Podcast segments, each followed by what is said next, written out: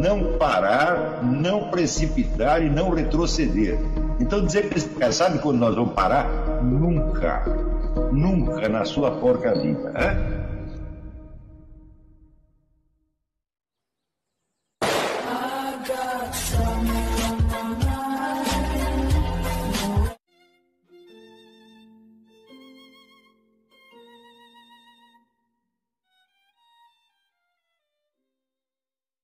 E aí pessoal, o nosso canal sempre tentou ajudar vocês na busca pela verdade através dos vídeos e dos ensinamentos do professor Olavo de Carvalho.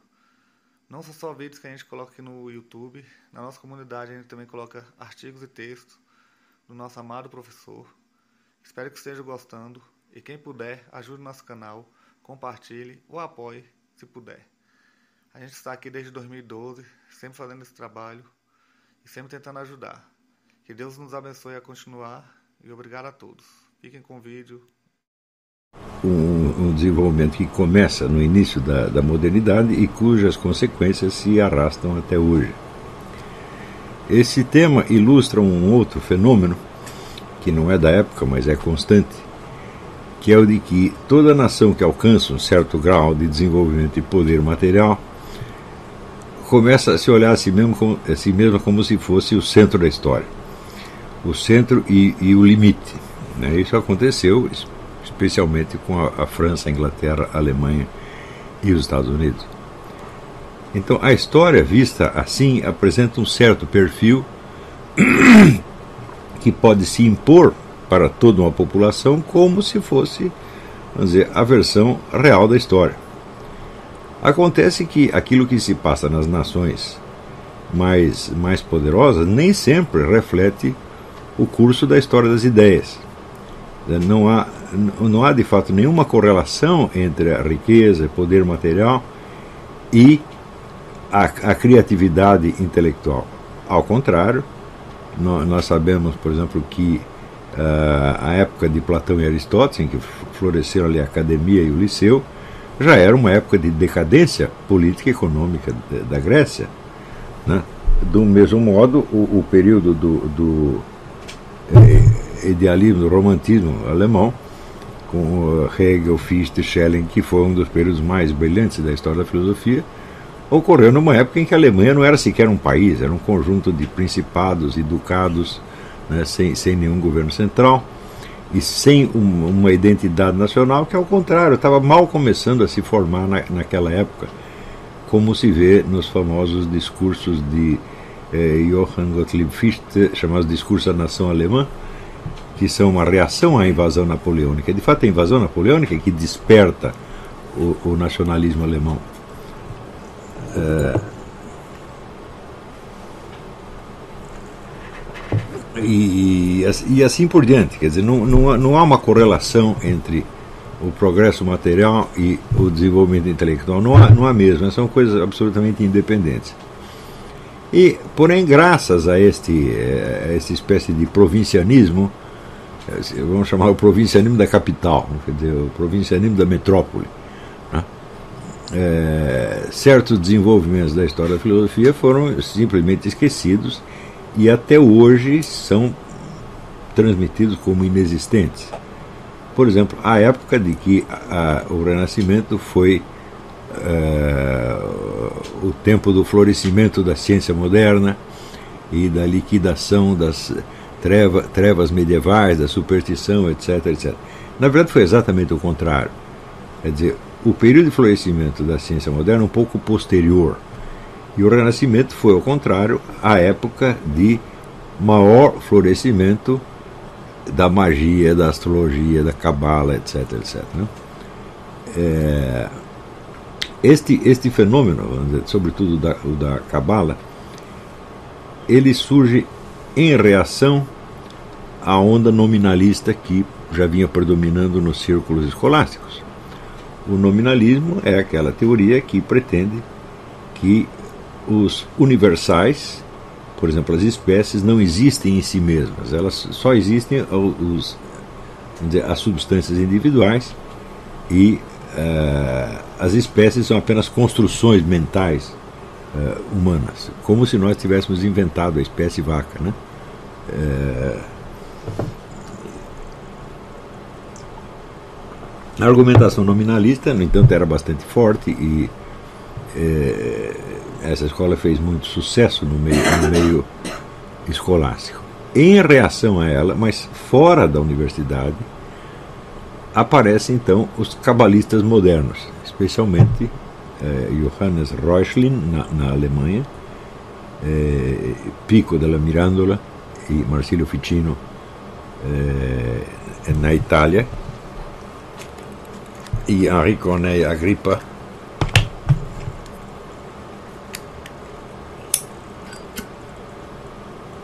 na Alemanha. Esses autores, então, eles começam a puxar do fundo dos séculos a tradição judaica da Cabala e adaptá-la ao mundo cristão. E fazem algumas descobertas extraordinárias. O princípio fundamental da Cabala é que a linguagem da Bíblia, o hebraico da Bíblia, é uma linguagem cifrada, no qual cada letra corresponde a um, um número, uma certa quantidade, de modo que, por cálculos e permutações, de uma palavra você obtém outra palavra e de outra outra e assim por diante. De modo que, já naquela época, eles haviam chegado vamos dizer, a, a demonstrar que o nome secreto do Messias era Jesus, Yeshua.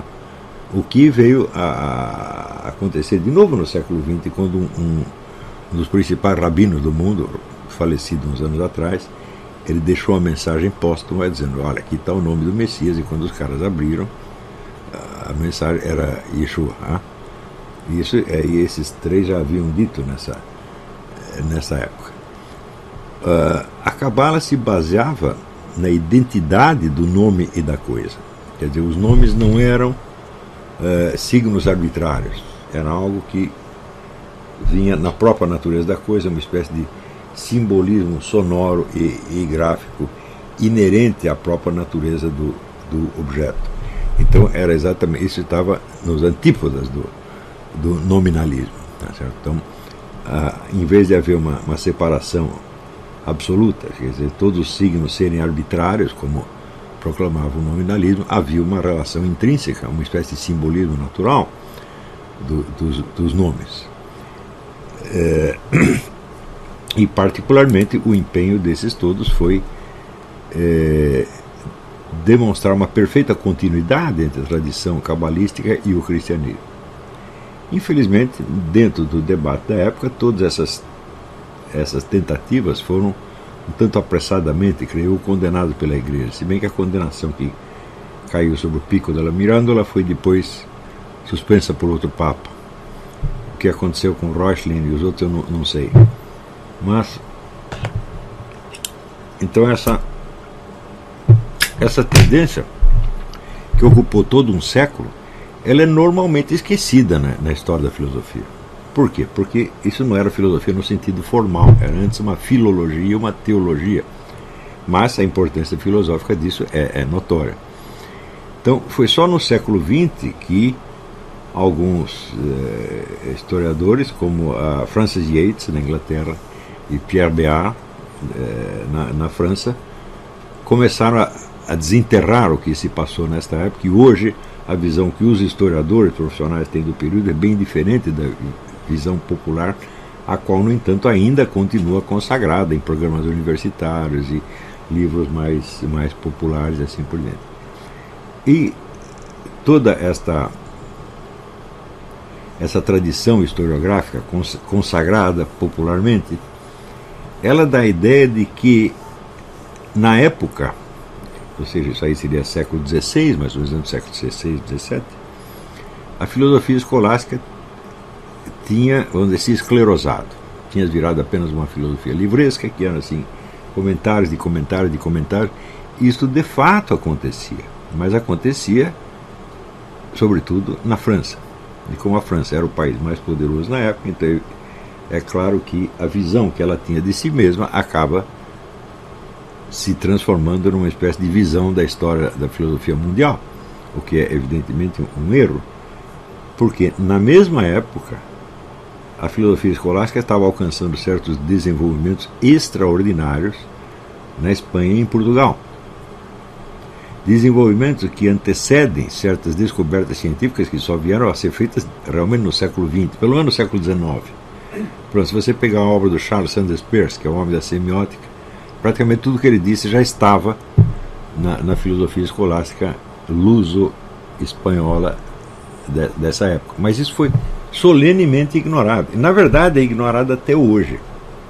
A maior parte dos, da história da filosofia se concentra nos países de mais, eh, mais destaque, especialmente a França e a Inglaterra, e deixa ali a Península Ibérica de lado. Por quê? Porque a Península Ibérica está começando a sua decadência política e econômica. Decadência que foi muito acelerada, vamos dizer, pelo desastre acontecido à, à Marinha de Felipe II, que iniciou uma invasão da Inglaterra, mas foi destruída por um furacão no meio do caminho. Ao que o rei disse: Bueno, eu não havia enviado contra as forças da natureza. então, não é culpa nossa. Mas, com isso, a, a Espanha perde muito do seu poderio, tá certo? É, e a península inteira entra numa decadência econômica que, vamos dizer, por uma espécie de automatismo mental, é tida, é tida também como uma decadência cultural. Só que a decadência cultural é posterior, e em geral o pessoal não sabe disso. Quer dizer, esse mesmo período, vamos dizer, de perda da hegemonia espanhola, coincide com o florescimento intelectual fora do comum, dentro das universidades. Então é uma coisa estranha, porque na mesma época, é, na França, a atividade intelectual de maior destaque, que se consagra na história como representativa da época, era externa às universidades. Você vê que, por exemplo, René Descartes não era professor universitário, né, é, Michel de Montaigne, tudo isso quer dizer, há uma cultura extra-universitária que se desliga não somente da instituição universitária, mas da língua internacional, o latim, e começa a escrever nas línguas nacionais. Portanto, escreve para um outro público também. Né? O material universitário, todo em latim, que era uma língua internacional, se dirigia especificamente aos profissionais, quer dizer, o pessoal que estava também dentro da universidade. Era uma produção de universitários para universitários. E nessa época se conquista, então, todo um público eh, leigo, quer dizer, sobretudo na nobreza. Nessa época você vê muito é, contato entre os filósofos e os governantes, os reis. Não é isso? A famosa correspondência de, de René Descartes com Cristina da Suécia, tá certo? e depois é, Leibniz também tinha toda uma rede de contatos nas, nas classes dominantes. É um público totalmente novo, sem um treino filosófico eh, especializado e que necessita, portanto, de uma outra linguagem. Então, não apenas abandona o latim e começa a escrever nas línguas nacionais, mas abandona a terminologia técnica da, da, da escolástica e começa a escrever numa língua mais popular, uma língua para todo, todo mundo. Portanto, uma, eh, são obras que para nós parecem muito mais claras. É, você, por exemplo, você leu René Descartes sem nenhuma dificuldade, leu Francis Bacon sem nenhuma dificuldade. Mas se você for ler John Duns Scott, por exemplo, é um osso, porque é tudo terminologia técnica. Você em geral não sabe o que ele está falando enquanto você não estudar dizer, a linguagem dominante da, da época. Né? Só que isso estava acontecendo na França, que era, ou se considerava, o centro do mundo. E cuja autoimagem, então, se consagra na história da filosofia como se ela fosse realmente o palco central da história da filosofia. Só que, ao mesmo tempo, na Espanha e em Portugal estava acontecendo o contrário.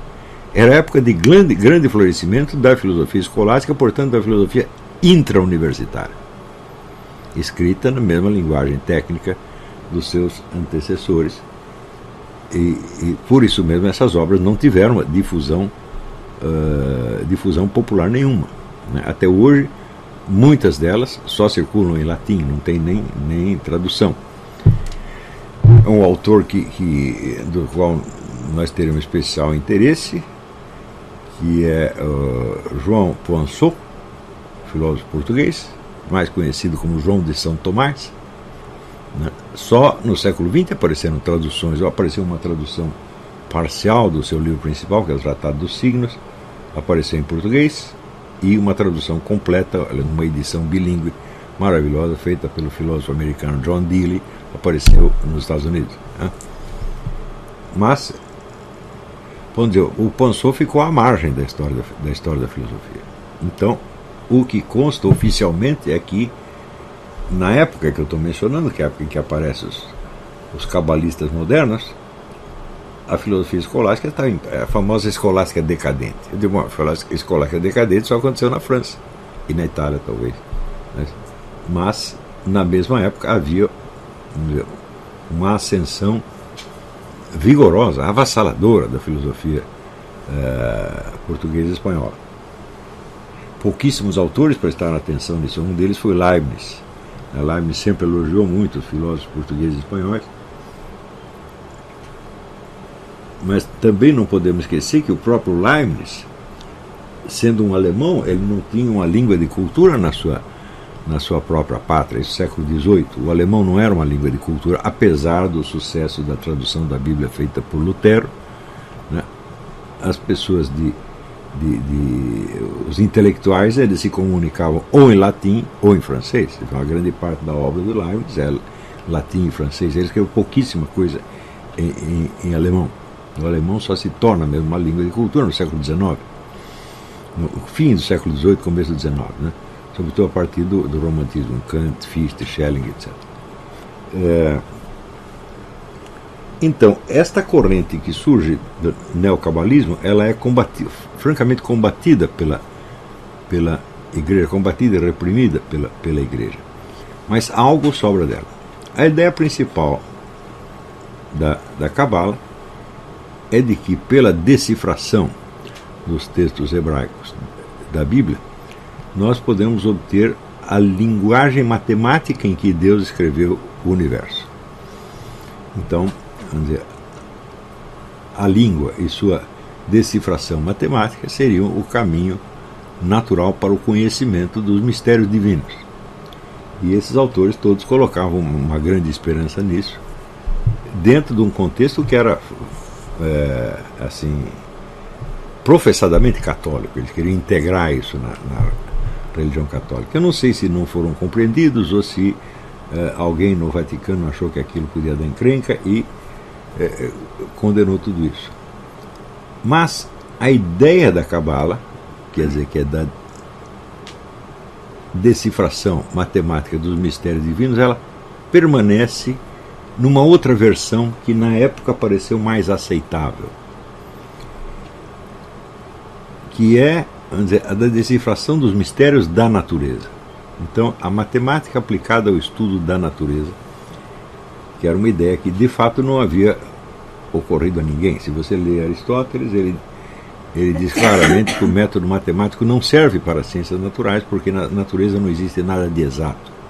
Hoje que nós temos física quântica e tudo mais, nós vemos que ele não deixava de ter razão sobre certo aspecto. Porém, na época, a ideia da matemática como chave dos mistérios da natureza se impregnou de tal modo na mente dos intelectuais, que daí nasce tudo o que nós entendemos como ciência moderna.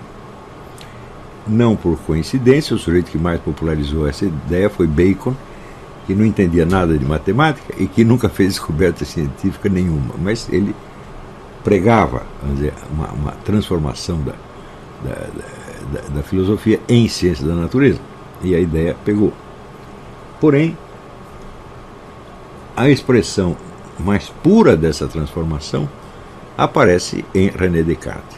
E aparece primeiro em Galileu, Deus, ele diz: Deus escreve o universo em caracteres matemáticos, e ele tentava decifrar esses caracteres, mas não para descobrir os mistérios divinos, o mistério da vida após a morte, o mistério da salvação da alma, etc., como os cabalistas modernos pretendiam, mas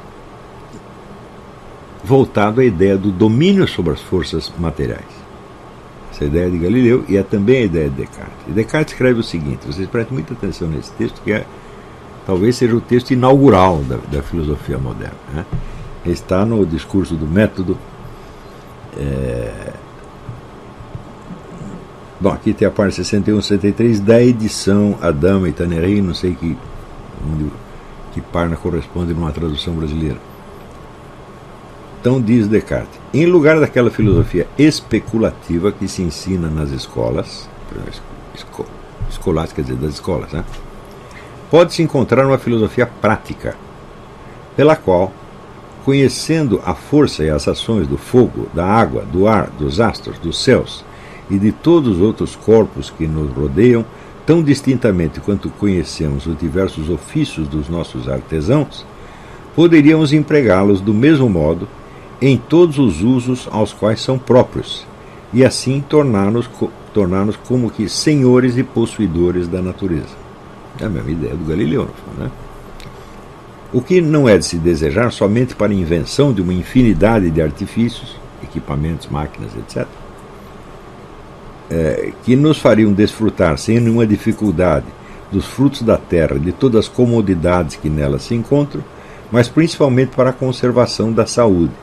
Poderíamos livrar-nos de uma infinidade de doenças, tanto do corpo quanto do espírito, e talvez mesmo do enfraquecimento que é próprio da velhice.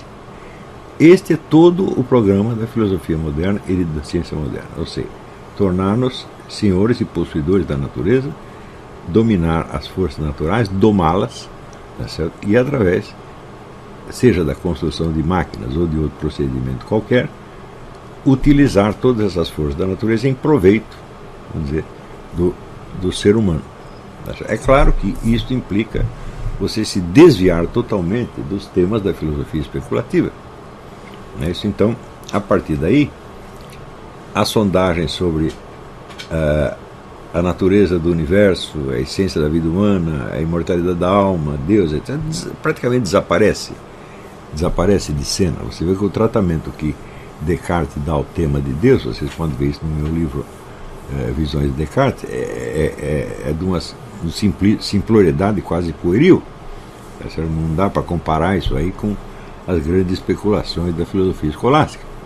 Mas, ao mesmo tempo, é, toda esta parte especulativa, como a chama é, Descartes, ela é atrofiada e dá lugar a um crescimento hipertrófico da tecnologia. Essa tecnologia que visa não só a propiciar ao ser humano mais comodidade na sua vida corporal, tá certo? mas a vitória sobre as doenças e provavelmente sobre a velhice. Portanto, insinua-se insinua aí vagamente o sonho da imortalidade física, a qual hoje se consagram inúmeros estudos no mundo. A gente está gastando bilhões com estudos. Como vamos nos tornar imortais fisicamente? É... Então, dessa, dessa mudança ela, ela se inspira inicialmente na ideia cabalística, na ideia da decifração matemática dos livros sacros e, portanto, a aquisição do segredo matemático dos mistérios divinos. Não que tudo fosse abrir para você, mas através do cultivo dessa, dessa decifração permanente, que é uma coisa que os rabinos se dedicam a, a, a séculos, certo? você chegaria a uma compreensão cada vez maior dos mistérios divinos e isso colocado dentro de um contexto cristão seria evidentemente um, um exercício ascético dos mais propícios à salvação das almas. Como a coisa foi banida pela, pelo Vaticano, então imediatamente os autores que tinham interesses cabalísticos, como o próprio René Descartes, criaram esta outra versão da coisa, onde você parecia se afastar de tudo quanto era mistério, magia, etc, etc. E dirigir num sentido que era mais próximo do que hoje nós chamamos de ciência natural. Contra o que a igreja não poderia ter nenhuma objeção. Então, daí nasce então toda a tradição da ciência e da filosofia moderna, voltadas para o domínio sobre a natureza. Né? Mas a primeira coisa a observar aí é que quando ele diz assim, através disso o homem adquirirá um poder maior sobre a natureza, faltou um detalhe. Você vê que nessa época havia um grande florescimento das, das ciências naturais Mas as ciências sociais e históricas só se desenvolveriam a partir do século, começo do século XIX, com Leopold von Ranke e outros.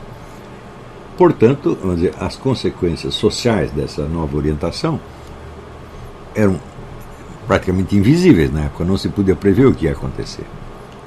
Se houvesse alguém com um grande gênio sociológico ou historiográfico na época, é, ele poderia fazer a seguinte pergunta: Você diz, através desta nova ciência que você chama de prática, e desses equipamentos todos, e todo esse artifício que vocês vão inventar, você diz que o homem adquirirá um poder maior sobre a natureza. Mas qual homem? É? Todos os homens? Isso é absolutamente impossível. Dizer, qualquer equipamento que você invente na ciência, ele é inicialmente acessível só a, um, a uma minoria. Só muito gradativamente e dificultosamente essas coisas se tornam acessíveis a todo mundo. Mesmo quando os benefícios se tornam acessíveis, como por exemplo de certos tratamentos médicos, são os efeitos que são acessíveis, não a produção deles. Né? Então, por exemplo, você pode ir na farmácia comprar um remédio, comprar um antibiótico, etc. Bom, você se beneficia daquilo de algum modo. Mas você não tem ideia de como aquilo foi produzido, você não tem o domínio do processo. Então, longe de ser o senhor detentor da natureza, você não é nem o senhor detentor do seu próprio destino pessoal. Então, a primeira, primeira consequência inevitável desta orientação, desta nova orientação, é que em vez de aumentar o poder do homem sobre a natureza, do homem em geral sobre a natureza, ele aumenta muito mais o poder de alguns homens sobre os outros homens. Não lhe parece óbvio? Né? Todos esses progressos técnicos são meios de atuação não só sobre a natureza, mas sobre a sociedade humana, sobre os outros homens. E aí nós temos que lembrar aquela famosa constante do Carol Quigley, por exemplo,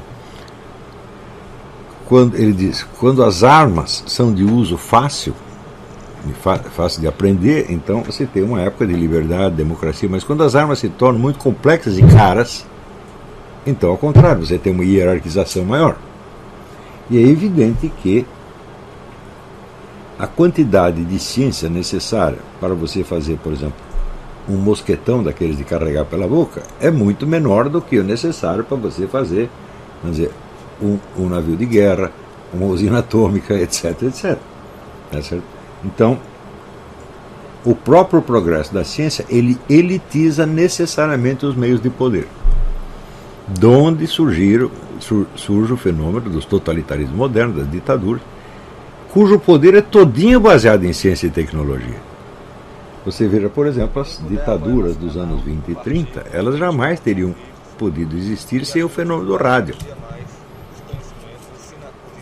Imaginem, por exemplo, né, um governante do século XVI ou da Idade Média baixando uma ordem, baixando um decreto qualquer. Aquele decreto era assinado e até aquilo se disseminar até os últimos confins do reino levava anos ou décadas.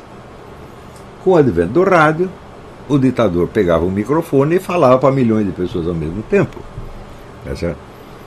E nós poderíamos perguntar, e esses milhões de pessoas poderiam falar pelo rádio também? Não, porque eles não tinham dinheiro para ter uma estação de rádio.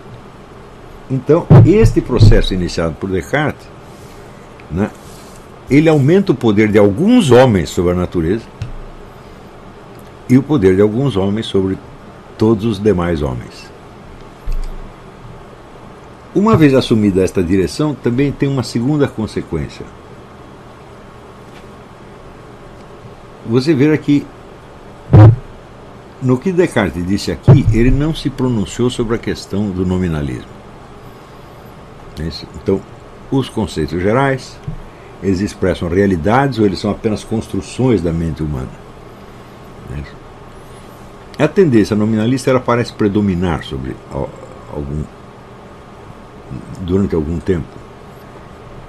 E mesmo dela não predomina, acontece que a discussão filosófica toma o rumo do conflito entre idealismo e realismo. Então, o mundo das coisas que nos são acessíveis através dos sentidos, ele existe realmente ou ele é apenas constituído das nossas percepções? Então, o mundo está na realidade externa ou está na nossa mente? E essa discussão prossegue durante vários séculos, com inúmeras intervenções, umas mais criativas, outras não, mas este foi o, curso da filosofia moderna. Hum? Você vê que até hoje esse problema ainda existe. Quando você vê, por exemplo, a voga da programação neolinguística, que é toda baseada numa visão fantasmagórica do universo, onde tudo está no seu pensamento, é um reflexo da filosofia moderna. E algumas reações contra isso, de natureza materialista, como por exemplo a de Karl Marx. Karl Marx rejeita todo o idealismo, mas ele o rejeita não como uma apologia da objetividade da natureza, mas como uma apologia da objetividade do processo humano de transformação da natureza. Então, como eu disse no Jardim das Aflições, o marxismo não é um materialismo, ele é um idealismo subjetivo coletivo. Porque a natureza se reduz dizer, ao cenário passivo da ação humana. Então você vê que o resíduo idealista está mesmo dentro do próprio Karl Marx ainda, né? no lugar de último, o último lugar onde você esperaria encontrá-lo. E, de certo modo, esta, esta questão ela não está resolvida até hoje. Você vê quando aparece, por exemplo, o desconstrucionismo, que diz que tudo aquilo que nós dizemos, todos os textos, não tem referência no universo exterior, universo real. Um texto significa outro texto, que significa outro texto, que significa outro texto. Ou quando Ferdinand de Saussure, já um antecessor do desconstrucionismo estruturalista, é, diz que o sentido de uma palavra é a diferença entre ela e todas as outras. Você vê, ele define a palavra sem nenhuma referência a qualquer objeto. O dicionário vira um sistema fechado de diferenças internas. O que, que é isso aí? É idealismo elevado ao último grau. Os marxistas reagem dizendo que o idealismo é a expressão da decadência capitalista, à qual eles opõem né, a sua própria visão das coisas, a qual também é um idealismo, embora eles não saibam. Então, para você ver as, decisões filosóficas tomadas nessa época tiveram consequências avassaladoras sobre o mundo todo. Primeiro, pela transformação técnica, segundo, pela elitização sem precedentes do, do poder. Qualquer governante hoje tem muito mais poder do que o Luís XIV, o Átila Uno, o Júlio César, poderíamos quer imaginar. É, e em terceiro, com essa divisão da mente humana entre realismo e idealismo que está na base, você, você observa isso até na vida pessoal do, do, dos indivíduos. Não é isso? Então, isso aparece até em, em briga de marido e mulher. Né? E este foi realmente o desenvolvimento da filosofia nos últimos séculos. Uma reação inicialmente anti-idealista ou antinominalista foi a fenomenologia de Edmund Husserl,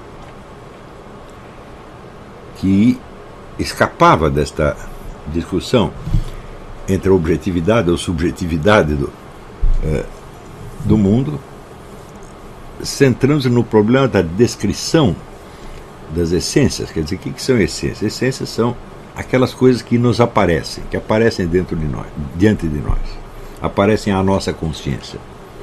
Então, em vez de saber se estas é, vivências, como ele chamava, são objetivas ou su subjetivas, nós precisamos descrevê-las tal e como elas se apresentam. Tá certo? E isso parecia anunciar uma superação do idealismo, do nominalismo, etc, etc. Mas o próprio Russo, nos seus dias finais, ele acaba cedendo ao idealismo.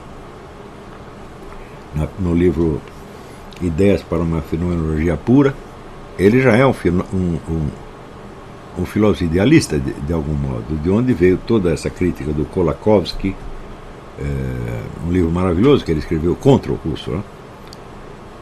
Então, este problema que surge na entrada da modernidade, ele se afirma de uma maneira cada vez mais avassaladora, mais dominante. Por exemplo, você vê todo o idealismo alemão, não, é o nome já diz, é, é um idealismo. Quer dizer, o processo da realidade é um processo que se passa no espírito, na mente humana. Né? É, acontece que tudo isso já estava resolvido desde o século XVII, pelo menos, na filosofia portuguesa, com o João de São Tomás. João, João Poinsot, em português, é, descendente de uma família francesa. É, o Poinsot teve a sorte dele ler com muita atenção o livro de Santo Agostinho. Santo Agostinho foi o primeiro filósofo que chama a atenção para o problema dos signos. Hum? Ele diz o seguinte: olha, todos os animais, todas as espécies animais, elas se comunicam de algum modo. Então todas têm algum sistema de signos. E nós, quando pensamos, nós também estamos usando signos. Você não pensa as coisas diretamente, mas os seus signos. E aquilo que você vê delas no mundo também são signos. Por exemplo, se você vê um cubo, você só vê três lados do cubo. Esses três lados significam que existem outros três lados. Não é isso? Então, esta questão de idealismo e realismo, ela é absolutamente inviável porque ela reduz o problema da significação à representação. E se você introduzir aí o conceito de signo, você vai ver que toda esta questão de saber se os nossos pensamentos refletem a realidade ou a constituem é totalmente absurda. Porque tudo isso é signo. E você tem que tratar essa questão de uma maneira totalmente diferente. Só que ninguém leu João Ponsot na época. Né? Continuou sendo lido nos círculos escolásticos, bem menos do que outros autores escolásticos, por exemplo. E só no século XX é que começa a desenterrar esse negócio.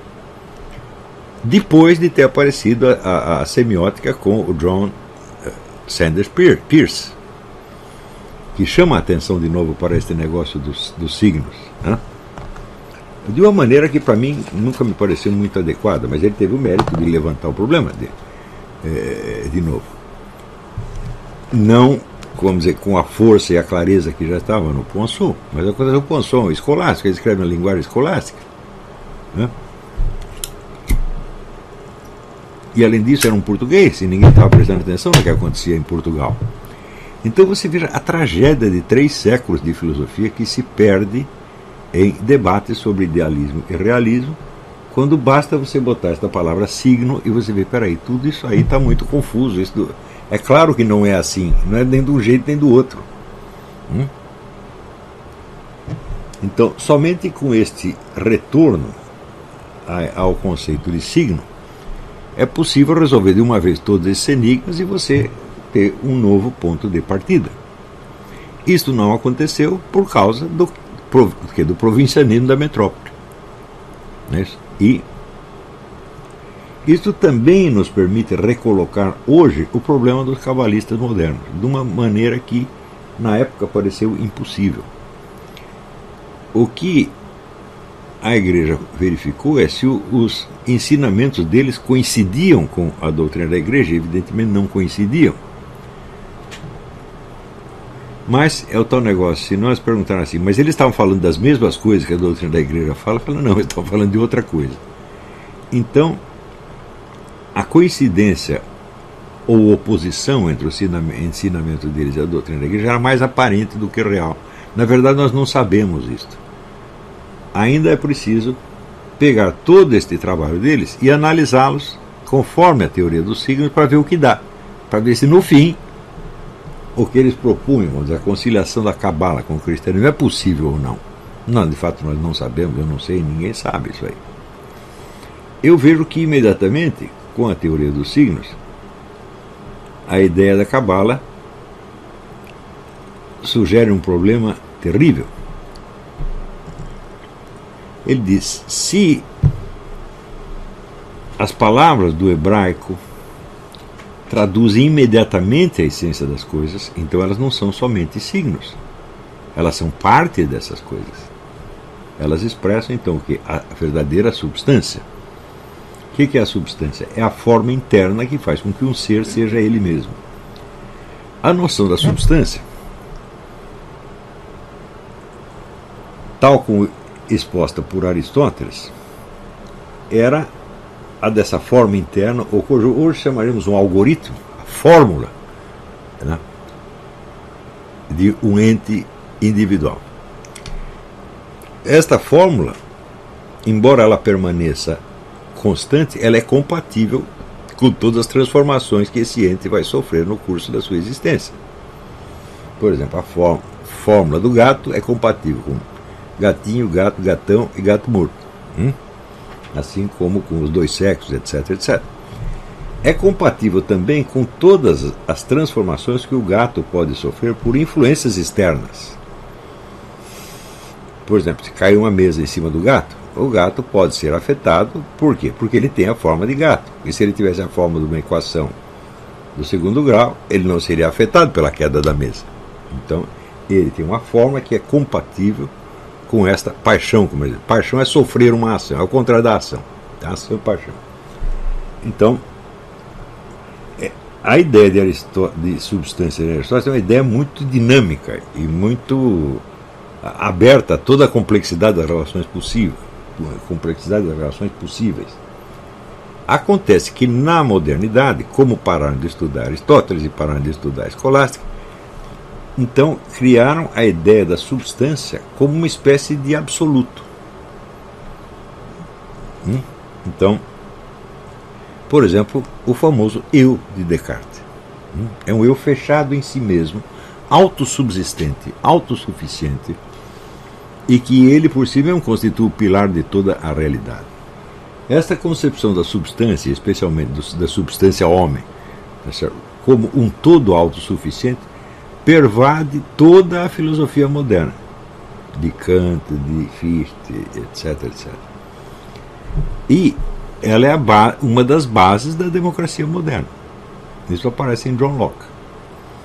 Então, o homem, tal como entendido aí, já não é aquela vamos dizer, substância que conserva a sua forma essencial ao longo do ciclo de transformações ele é tido como uma coisa que foi estabelecida por Deus de uma vez para sempre. Então, toda a ideia moderna do indivíduo e dos direitos do indivíduo, tal como é expresso nas democracias modernas, é baseada nisto. Então,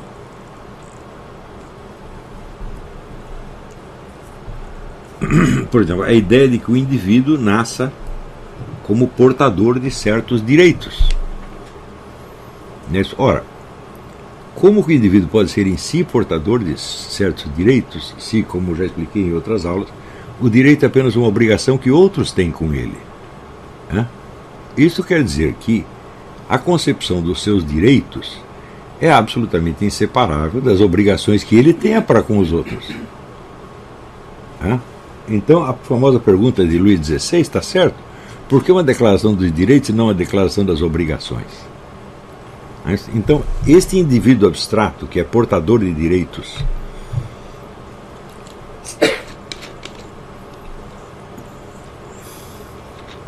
ele não corresponde a uma realidade como a substância aristotélica.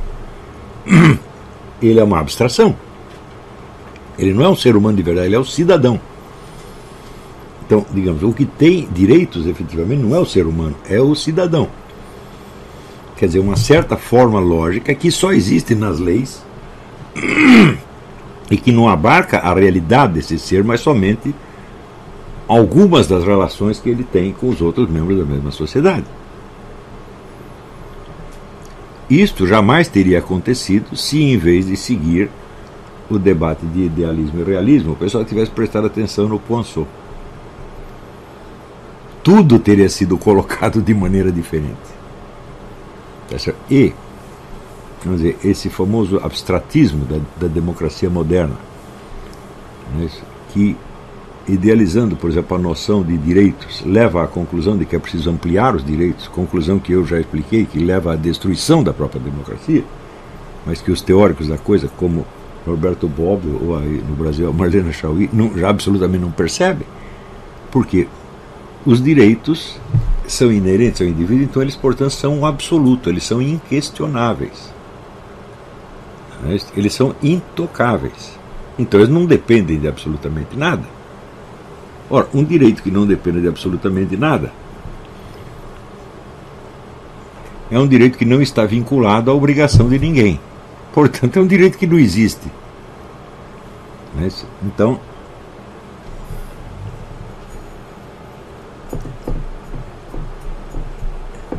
isso quer dizer que até certo ponto os marxistas estavam certos ao dizer que a concepção dos direitos humanos é uma ilusão burguesa.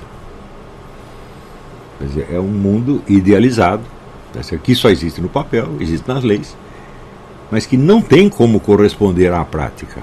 Ele sempre professará uma coisa e produzirá outra completamente diferente. É Também o fato de que a noção dos direitos é totalmente independente da noção do poder e, sobretudo, da noção dos meios de poder. Por exemplo, você fala o direito à privacidade. Eu falo, bom, mas uma coisa é você proclamar direito à privacidade no século XVIII, quando a única maneira de o rei invadir a sua privacidade era mandar um soldado derrubar a sua porta e ver o que estava se passando lá dentro. Mas o que significa isso numa época em que a tecnologia deu aos governantes, ou a qualquer grupo mega bilionário, os meios de descobrir tudo que você está fazendo dentro da sua casa, os meios de grampear seu telefone, vasculhar seu computador. Claro que a coisa mudou totalmente, mas a noção de direitos continua a mesma. Né? Então, quer dizer, esses direitos eles já cessaram de existir há muito tempo, mas eles continuam sendo proclamados. Então, eles se tornaram apenas argumentos pretextuais para serem usados perante os tribunais. Eles não correspondem à prática social efetiva. Eles são um discurso a que você pode apelar em certos, em certos momentos em que até certo ponto é respeitado, ao menos, ao menos da boca para fora. Então isso quer dizer que os problemas reais da democracia não têm como ser colocados e muito menos resolvidos dentro dessa tradição de pensamento que tem que se desenvolveu ao longo dos últimos três ou quatro séculos. Coloca o problema que está infinitamente acima né, do, do, do, poder de preensão dos conceitos que são uh, usados normalmente. É em vista disso, então, é que eu estou propondo faz anos uma, uma mudança radical da, da, da, da, filosofia política, tá certo? que é, se abstém das questões fundamentais do que, é a legitimidade, o que, é o poder legítimo, quais são os direitos, qual é o estado ideal, etc, etc. E se concentra, vamos dizer, na, em destrinchar qual é o processo político real que acontece. E ver dentro disso o que, que é possível fazer. Quando nós observamos, onde nós observamos, obviamente que a margem de ação humana dentro disso é, é muito pequena. Né? Então, vocês viram como esta orientação assumida no começo da Idade Moderna, e que até hoje é mostrada nos manuais e na mídia como sendo o início da grande liberdade moderna, é na verdade o início da grande tirania moderna. Não é isso? Então, e que as pessoas que são muito entusiasmadas pela ideia de direitos, do Estado de Direito, das liberdades, etc., etc., estão discutindo num plano puramente idealístico que não tem nada a ver com o processo histórico real, sendo que nesse ponto os marxistas estavam completamente certos na crítica que faziam a eles. Só que eles faziam essa crítica desde um outro ponto de vista que também era alienado em relação à realidade, porque a natureza que eles falam não é a natureza material, mas é apenas o cenário passivo de uma, da ação do partido. Então o partido é que se torna, vamos dizer, o, o absoluto ele é o padrão central da, da realidade tá e o universo que se vire para caber dentro do que o partido decidiu. Então, uma crítica certa, né? então, dizer, está, está certo no que ele nega, mas está errado no que ele afirma. Tá mas essas críticas mútuas, é assim como a crítica liberal ao comunismo é perfeitamente válida. Tá certo? Então, o que eles dizem contra o comunismo está certo, mas o que eles dizem a respeito da própria sociedade está errado. Então, este é o ponto a que chegamos partindo deste capítulo inicial. Tá bom? Então vamos fazer uma pausa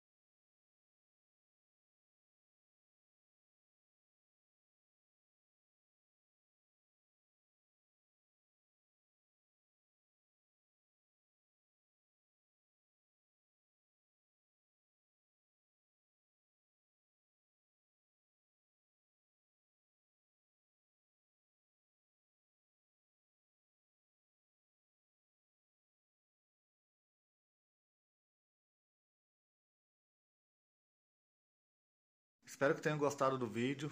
Compartilhem, comentem, curtam. Apoiem nosso canal para a gente continuar aqui no YouTube com essa iniciativa que é desde 2012. Sempre ajudando na busca pela verdade. Sempre busquem a verdade, busquem nosso Senhor Jesus Cristo, busquem a Deus. Forte abraço a todos e até a próxima. Não parar, não precipitar e não retroceder. Então dizer que sabe quando nós vamos parar? Nunca. Nunca na sua porca vida. Hein? Não parar, não precipitar e não retroceder. Então dizer que sabe quando nós vamos parar? Nunca. Nunca na sua porca vida. Hein? não parar, não precipitar e não retroceder. Então dizer que sabe quando nós vamos parar? Nunca. Nunca na sua porca vida. Hein?